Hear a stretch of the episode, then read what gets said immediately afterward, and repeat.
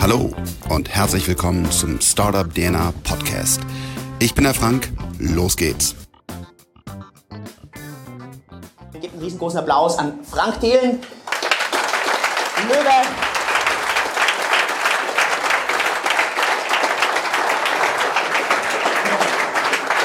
Frank, danke, dass du gekommen bist. Schau mal, ähm, das funktioniert so. Du machst dir das irgendwie ins Hemd oder unten rein.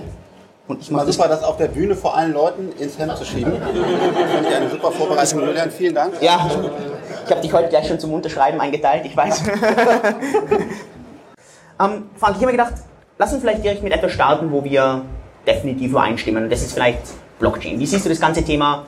Wie glaubst du, wird das auf Unternehmen im deutschsprachigen Raum Einfluss haben? investierst du zurzeit in Blockchain-Unternehmen? Ähm, lass vielleicht da mal ein bisschen anfangen. Ja, also ähm, klar, es ist ja hier auch ein Fachpublikum, aber oftmals ist es halt so, dass Bitcoin und Blockchain eins ist, was es halt überhaupt gar nicht ist und fast gar nicht so viel miteinander zu tun hat.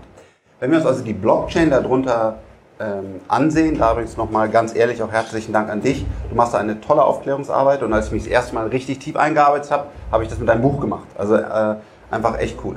Und ähm, die Blockchain oder eigentlich besser gesagt ein Distributed Ledger, weil es ist nicht immer eine Chain.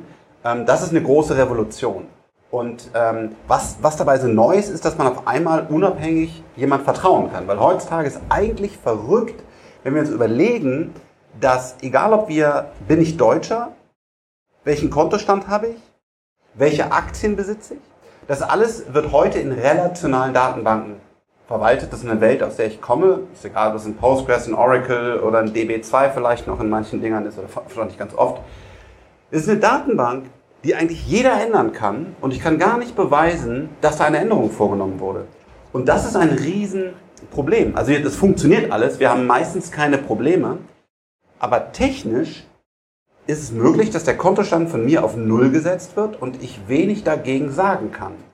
Und diese Betrugsfälle gibt es immer wieder, die habe ich für mein Buch recherchiert und die werden dann ganz schnell von den Banken einfach beglichen, weil die will man nicht in der Öffentlichkeit haben. Aber eigentlich, ich will keine Panik verbreiten, weil die meisten Menschen sind gut, es gibt Gesetze, die meisten Menschen arbeiten für Unternehmen und wollen ihren Arbeitsplatz behalten.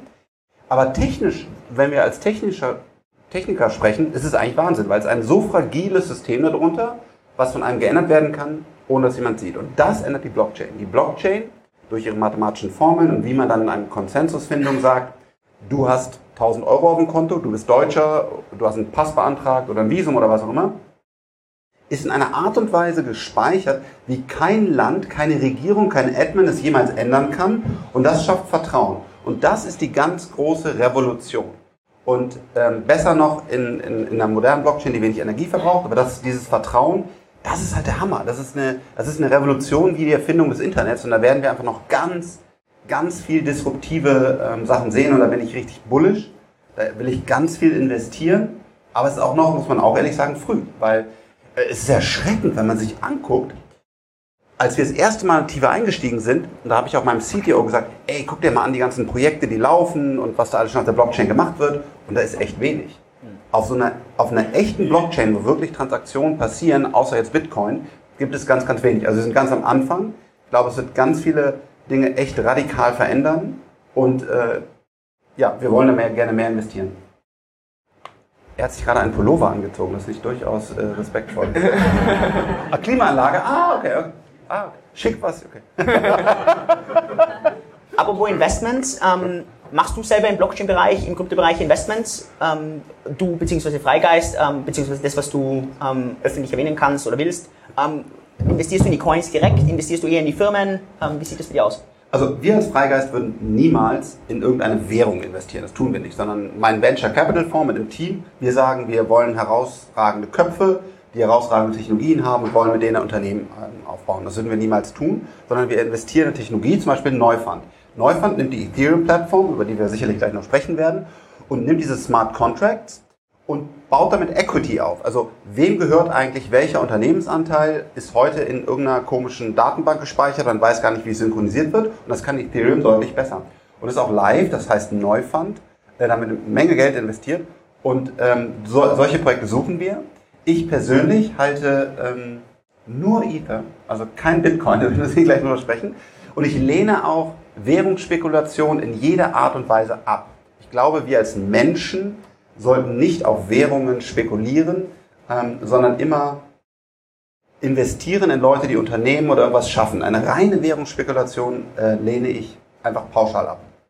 Wer im Raum hier hält denn am meisten in seinem Portfolio Bitcoin? Hand hoch. Okay. äh, wer hält eher mehr Ethereum? Hand hoch. Okay. Ja, da gehöre ich nicht dazu. Okay, super spannend. Okay.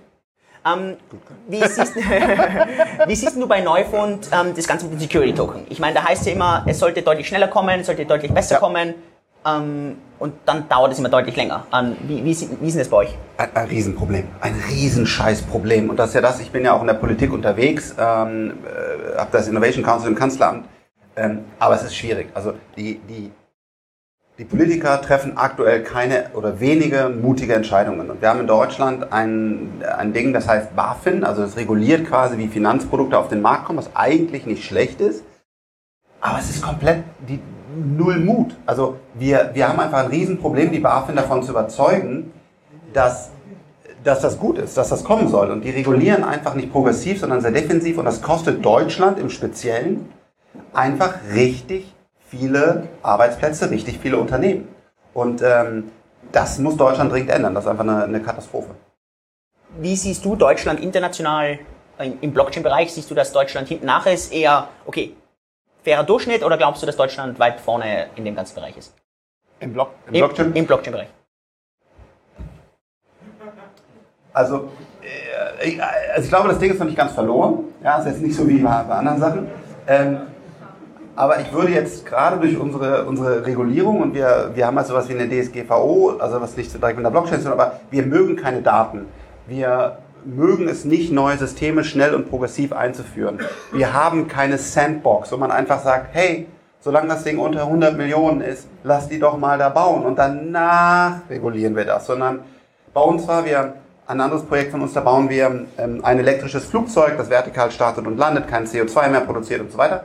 Und bevor das Ding überhaupt in der Luft war, war im Fokus, das ist eine große Zeitung in Deutschland, schon ein Artikel, der dann stand, wir müssen das jetzt regulieren. Und das Flugzeug ist nicht mal gestartet. Und das gleiche, das ist eine wahre Geschichte. Und der Typ hatte auch drei Professoren und vier Doktortitel. Du hast ja auch einen, sorry, aber ähm, das, war, das, war, das war echt voll für den Arsch. Und das gleiche erleben wir jetzt ja auch. Und wir, wir überregulieren uns, wir machen es einfach kaputt. Hm. Um, ähm, warum Ethereum? Also lass uns die Sachen, wo wir nicht übereinstimmen, am Ende bereden. um, ähm, aber warum Ethereum? Also warum bist du pro Ethereum? Ich meine, ich bin es selber auch, aber warum? Also was siehst du in Ethereum, das du vielleicht in anderen Coins nicht siehst? Ich sehe keinen Coin. Also der Coin ist mir scheißegal. Ähm, ich sehe einen guten Kopf, der intelligent ist, der Dinge umsetzt. Ich sehe eine Plattform, die funktioniert. Was bringt Wert? Warum ist PayPal heute so viel wert? Obwohl es null Innovation bringt.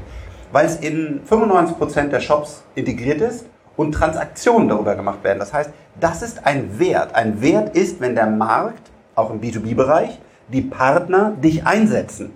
Oder hier und da, wahrscheinlich kann ich mir hier ein Glas Champagner bestellen und das mit der Mastercard oder der Visa-Card bezahlen. Das ist ein Wert, weil die das geschafft haben, diese Karten überall zu etablieren. Und ich glaube, das ist bei, bei Ethereum auch so ist eine gute Plattform, die die Transaktion heute schon macht und die live ist mit einem guten Kopf und wo sehr viel drauf läuft. Und da, darauf setze ich, dass die Technologie und als Plattform quasi ein AWS für, für die Blockchain mit Smart Contracts, äh, das ist das, woran ich glaube. Glaubst du, dass die Konkurrenten von Ethereum, also Tron, EOS, Neo, was es sonst alles gibt, glaubst du, dass die Ethereum nicht den Rang ablaufen können? Ähm, total. Ähm, da, wir sind ja ganz früh und ähm, damals, sorry, das weiß ich jetzt nicht genau, aber wenn du dir, dir Amazon anguckst, da waren ja auch andere E-Commerce-Player. Ich glaube, wahrscheinlich war das sogar kleiner, da müsste man nachlesen, aber da gab es damals vier, fünf Pferde, die losgelaufen sind. Und es gibt halt heute einen Big Winner, der wahrscheinlich, weiß ich auch nicht genau, zehnmal, zehn Millionen Mal so viel wert ist wie damals die Aktie. Keine Ahnung, so wirklich off the hit. Und das bin ich bei Ethereum auch so. Ich würde auf gar keinen Fall ähm, 20% meines Vermögens heute in diese Plattform investieren. Das würde ich nicht tun, weil es ist noch eine frühe Wette. Ähm, aber wenn ich mir angucke, wer ist am, besten etabliert und wer hat heute diesen kluger Kopf, Technologie, etabliert sich am Markt, dann sind die vorne. Und da muss man auch ganz ehrlich sagen, das ist auch für unser Neufund-Thema das Gleiche. Wir müssen es jetzt schaffen, der Erste zu sein, der Equity on Chain bringt. Also der, wir sind aktuell führend, aber natürlich, weil wir zwei ETOs gemacht haben, das ist noch nicht viel, aber andere haben gar nichts gemacht. Und jetzt müssen wir, das ist auch unsere, unsere, unsere Aufgabe, unsere Wette dort, jetzt diesen kleinen Vorsprung, den wir haben, zu behalten. Schafft das Ethereum? Kann ich dir nicht sagen. Was machst du selbst in der, in der Politik oder mit Lobbying oder keine Ahnung, was du in Deutschland selber machst, um irgendwie das Thema irgendwie nach vorne zu kommen? Also was sind da deine, deine Sachen, wo du, wo, du, wo, du, irgendwie proaktiv versuchst, das Ganze ein bisschen zu pushen, zu positiv zu beeinflussen? Ähm, das erste, mein, mein Buch, wo du mir sehr geholfen hast, vielen Dank, ähm, wo einfach, muss man mal blöderweise sagen, das Ding hat eine Auflage von 100.000 und die haben wir auch äh, jetzt beinahe komplett verkauft. Und das sind einfach mal 100.000 Leute, die mal äh, verstehen, was eine Blockchain ist. Ähm, ich spreche darüber in, im Fernsehen, ich spreche darüber mit der Politik und versuche einfach, dass, dass die Leute verstehen, wie groß die Chance ist. Und zum Beispiel, es wird ja jetzt auch in Eurocoin äh, diskutiert. Ähm, ich habe mit sicherlich 30 Politikern darüber gesprochen, weil die das auch gar nicht verstehen. Und da ist halt der Vorteil, dass man mir einigermaßen mehr vertraut. Also dass ich jetzt nicht keinen kompletten Blödsinn sage und sage halt, das ist echt Zukunft. Also das, weil viele Politiker glauben, ja, was, was ist das denn? Also was soll das denn? Ja? Und ich sage halt, nein, das wird wirklich, wirklich Zukunft. Und das ist das, was entscheidend ist. Und ich versuche halt Lobbyarbeit zu machen. Aber wir sind so träge in den Entscheidungen. In Liechtenstein zum Beispiel, wo ich auch mit der Regierung ähm, sehr, ja, eine sehr enge Kooperation pflege, super schnell. Liechtenstein ist brillant. Also die setzen die Sachen um, die haben die FMA heißt, die da haben eine ganz saubere Regulierung, super gut. In Deutschland sind wir da hinten dran. Hm. Ähm, lass uns vielleicht in Themen reingehen, wo wir dann, also ist auch wichtig, wir verstehen jetzt richtig gut. Das heißt aber nicht, dass wir in jeder Meinung irgendwie gleich sein müssen. Das ist auch, glaube glaub ich, ganz wichtig. Meinungen dürfen auseinandergehen. Ähm, Ethereum hat zurzeit sehr, sehr, sehr geringe Transaktionszahlen im Vergleich zu dem, was es früher hatte. Zurzeit sind sie fast auf 30 Prozent von dem, was normal ist. Ähm, was, also, was glaubst du, an was liegt das? Glaubst du, dass das irgendwie, ja, bearish ist für Ethereum? Ähm, du, da waren halt vorher noch mehr scheiß Idioten, die halt Währungsspekulation betrieben haben. Ich mag keine Währungsspekulation. Und die schlimmerweise irgendwelche fucking Kitty Cats durch die Gegend geballert haben. Wir wollten, wir wollten da vernünftiges Business drauf machen und auf einmal äh, sagt das Tech-Team von Neufund, oh shit, wir haben so ein kleines Transaktionskostenproblem, was machen wir denn da? Weil irgendwie, das war irgendwie an einem Tag, weil halt irgendeiner Katzenbilder durch die Gegend schickt. Und ich, ich, ich was sind ja bei dir Profis? Also es ist eine wahre Geschichte, das ist kein Blödsinn, den ich erzähle. Ähm, das hört sich ja so witzig an, was ist wirklich passiert. Und, und, und was wir jetzt hoffentlich einfach sehen, ist, dass der Hype raus ist. 70 Prozent hört sich doch gut an. Und dass wir jetzt anfangen, ehrliche, ernsthafte, vernünftige Transaktionen auf dieser Plattform zu sehen, die dann auch langsam wachsen. Ich mag auch kein, da kein exponentielles Wachstum, sondern der, der Markt muss jetzt ernsthaft langsam wachsen und sich, und sich äh, stabilisieren. Und das, das glaube ich, ist ein gutes Zeichen. Aber ja, es, ist, es ist nicht durch. Ne? Ja, ja. Also ob die gewinnen, äh, also Achtung, Achtung, ich habe da keine Ahnung, ich glaube, aktuell sind die einfach gut aufgestellt. Aber das ist alles ganz, ganz früh. Also man muss wirklich nochmal in diese alten E-Commerce-Zeiten gehen und gucken, wer da alles war. Das war genau das Gleiche. Man weiß nicht, wer es ist. Und ich glaube, wer gewinnen wird, ist der klügste Kopf. Ich glaube an Personen. Ich glaube, wenn du so einen Visionär wie Jeff Bezos dahinter hast, ähm, dann wird der gewinnen. Die Frage ist, wer ist aktuell der klügste Kopf mit der, mit der besten Technologie und der wird, glaube ich, das Rennen gewinnen. Bevor ich Frank dazu frage, wer in dem Raum glaubten, dass der Facebook-Coin, der Libra-Coin positiv für das ganze Krypto-Ökosystem ist? Hand hoch. Wer glaubt, dass es nicht positiv ist, sondern eher schlecht wird? Okay. Lass uns das mal kurz andiskutieren. Ja. Ich habe da ein langes Video zu gemacht, einiges an Kritik am Anfang auch dafür eingesteckt, wo Leute gesagt haben, es kann nicht sein, dass ich den Facebook-Coin so toll finde. Ähm, wie siehst du das Ganze? Ich meine, ich weiß ja auch, dass du dann mit großen Firmen, mit Regierungen und so weiter redest. Ähm, erstens würde mich interessieren, wie siehst du, dass das Ganze fürs Ökosystem ist? Wie siehst du, dass der Facebook-Coin vielleicht den Euro auch angreift? Ähm, glaubst du, dass Regierungen auf das vorbereitet sind? Nee. Also ich glaube erstmal, ähm, der, der ist gut designt. Also man merkt einfach, äh, der, der Mark ist ein echt intelligenter Typ. Man kann viel, und ich verstehe auch, dass da einige Dinge echt nicht gut liefen. Ich glaube aber heute, bis heute, dass er das wirklich nicht bei Bad Intention gemacht hat, sondern dass dem Facebook einfach ein paar Sachen über den Kopf gewachsen sind. Sondern ich glaube, wir haben im Valley aktuell führende Köpfe, die deutlich besser für unsere Welt sind als, als ein Donald Trump. Das ist jetzt auch nicht so schwer, okay? Aber es sind jetzt keine total asozialen Arschlöcher, die irgendwie nur noch ihren Gewinn maximieren wollen. Und ich glaube, ähm, der, das, was er da vorlegt, bringt natürlich Facebook weiter, weil was will er machen? Er will mehr Liquidität. Er will, dass endlich die ganzen Märkte, die heute noch keine Kreditkarte haben und so weiter, auch alle Werbung bei ihm schalten können, muss man fairerweise sagen. Aber er hat es schon auch so gebaut, dass es nicht nur zu seinem Vorteil ist, er hätte es noch deutlich mehr nur zu seinem Vorteil machen können, sondern er hat groß gedacht und gesagt, scheißegal, Hauptsache das etabliert sich, weil ich habe die Plattform, wo die Leute dann das Geld ausgeben. Ähm, und das hat er halt sauber gemacht, wie es halt in der Schweiz passiert hat mit den 1%, das hast du in einem Video ähm, alles erklärt, das kann man auch in einem Paper lesen. Das ist schon sehr gut gemacht. Jetzt aber, das ist vielleicht das Gute oder das Schlechte, sehen die Staaten zum ersten Mal, oh shit, das kommt ja wirklich. Weil bis jetzt wart ihr alles irgendwelche Script-Kiddies, die keiner ernst genommen hat. Sorry, also mich eingenommen, ja. Und das ändert sich jetzt. Weil jetzt auf einmal stehen da irgendwie äh, Trillionen an Kapitalisierung, die da alle irgendwie ein Sign-up gemacht haben. Äh, mal ein paar hundert Millionen oder schon mehr auch wieder User, die das Ding potenziell einsetzen. Sauber strukturiert in der Schweiz, sauberes Government. Da, Jetzt denken die, uh, Krypto is real.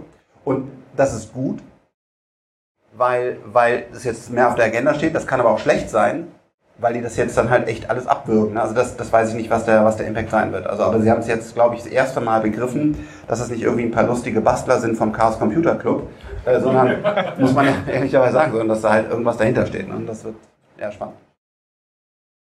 Ich bin, das weißt du, großer Fan von Bitcoin. Ähm, für mich ist Bitcoin zurzeit die einzige Blockchain-Applikation, die wirklich funktioniert derzeit. Mhm. Ähm, erklär mir, warum ich falsch liege. Du liegst nicht falsch.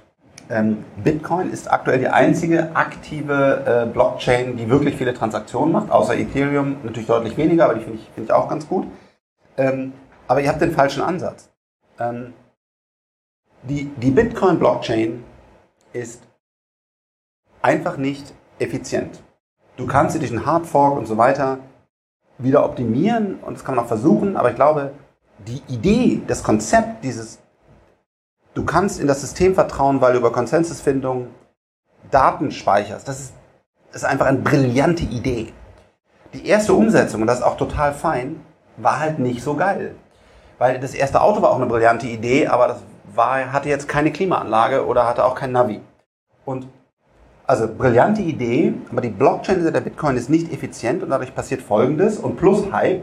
Keiner von euch hat doch wirklich Interesse daran, was mit dem Bitcoin passiert. Also ganz wenige. Ich glaube, die meisten wollen damit Geld verdienen, einfach nur die Währung. Wer, wer, wer hält den Bitcoin hauptsächlich zum Geld verdienen? Hand hoch. Wer hält Bitcoin hauptsächlich zum Verwenden? Hand hoch.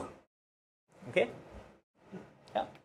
Also, genau, und, und, das halt eine und das ist auch super, das ist toll, dass ihr ehrlich sagt, weil das, das, alles andere wäre auch Blödsinn, weil es gibt ja gar keine Anwendung. Also man kann, wir haben der der Gründerfonds, sondern so eine, du hast ja auch, glaube ich, da eine, das versucht, das einzuführen. Die haben auch so eine Kreditkarte, wo man das dann machen kann. Also, das, aber das ist das Und dass du, dass du Bitcoin als dieses digitale Gold, Gold gibt man genau. auch nicht aus. Also, so, aber einfach als Wertspeicher. Ja, ja, das erste ist, ich glaube, die allergrößte Verantwortung, die wir haben, und das hat sich bei mir auch nochmal dramatisiert oder geändert, ist verdammte Scheiße nochmal, diesen Planet zu retten und fair damit umzugehen. Es ist alles nicht mehr witzig. Und wir müssen zu einem Cradle to Cradle kommen. Also jeder muss die Erde mit null Footprint verlassen.